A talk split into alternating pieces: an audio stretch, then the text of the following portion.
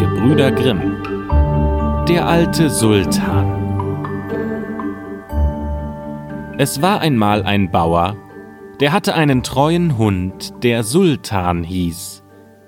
Der war alt geworden und hatte alle Zähne verloren, so dass er nichts mehr fest packen konnte. Eines Tages stand der Bauer mit seiner Frau vor der Haustür und sprach Den alten Sultan, den schieß ich morgen tot. Der ist zu nichts mehr zu gebrauchen.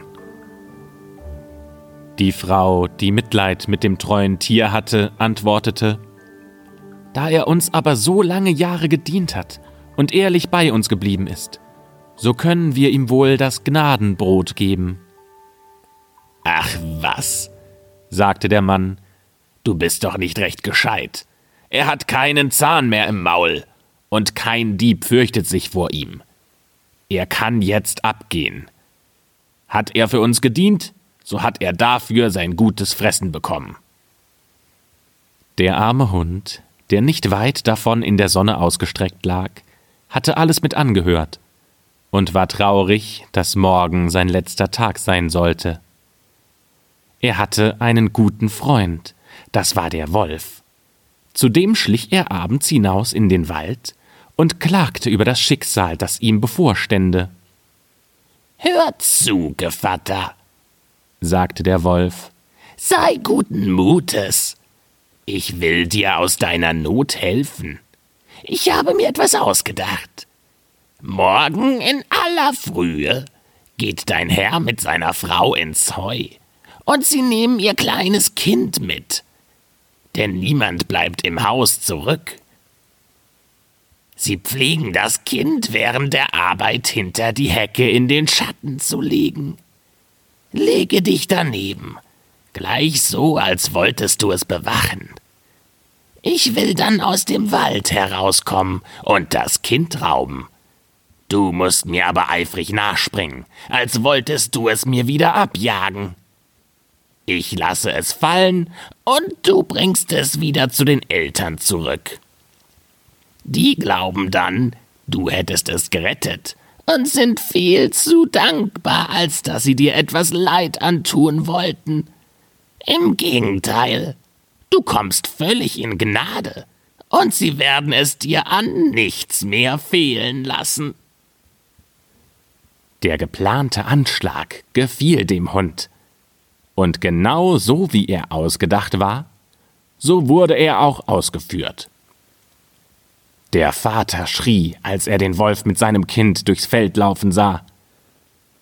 Aber als es der alte Sultan zurückbrachte, da war er froh, streichelte ihn und sagte Dir soll kein Härchen gekrümmt werden. Du sollst das Gnadenbrot bekommen, solange du noch lebst. Zu seiner Frau aber sagte er Geh gleich heim und koche dem alten Sultan einen Brei, den braucht er nicht mehr zu beißen. Und bring das Kopfkissen aus meinem Bett. Das schenke ich ihm für sein Lager. Von nun an hatte es der alte Sultan so gut, wie er es sich nur vorstellen konnte. Bald darauf besuchte ihn der Wolf und freute sich, dass alles so gut gelungen war. Aber Gevatter, sagte er, du wirst doch noch ein Auge zudrücken, wenn ich bei Gelegenheit deinem Herrn ein fettes Schaf weghole. Es wird heutzutage schwer, sich durchzuschlagen. Darauf rechne nicht, antwortete der Hund. Meinem Herrn bleibe ich treu. Wuff, das darf ich nicht zulassen. Der Wolf meinte, das wäre nicht im Ernst gesprochen, kam in der Nacht herangeschlichen und wollte sich ein Schaf holen. Aber der Bauer, dem der treue Sultan das Vorhaben des Wolfes verraten hatte, lauerte ihm auf und kämmte ihm mit dem Dreschflegel garstig die Haare. Der Wolf musste wegrennen, schrie aber dem Hund zu Warte, du schlechter Geselle, Dafür sollst du büßen. Am nächsten Morgen schickte der Wolf ein Wildschwein und ließ den Hund hinaus in den Wald fordern. Da wollten sie ihre Sache ausmachen. Der alte Sultan konnte keinen anderen Beistand finden als eine Katze, die nur drei Beine hatte. Und als sie zusammen hinausgingen, humpelte die arme Katze daher und streckte zugleich vor Schmerz den Schwanz in die Höhe. Der Wolf und sein Beistand waren schon an Ort und Stelle. Als sie aber ihren Gegner daherkommen sahen, meinten sie, er führte einen Säbel mit sich, weil sie den aufgerichteten Schwanz der Katze dafür ansahen. Und wenn das arme Tier so auf drei Beinen hüpfte, da dachten sie nichts anderes, als höbe es jedes Mal einen Stein auf, und die Katze wollte sie damit bewerfen. Da bekamen beide Angst. Das wilde Schwein verkroch sich ins Laub, und der Wolf sprang auf einen Baum. Der Hund und die Katze, als sie herankamen, wunderten sich, dass sich niemand sehen ließ. Das wilde Schwein aber hatte sich im Laub nicht ganz verstecken können, sondern die Ohren ragten noch heraus.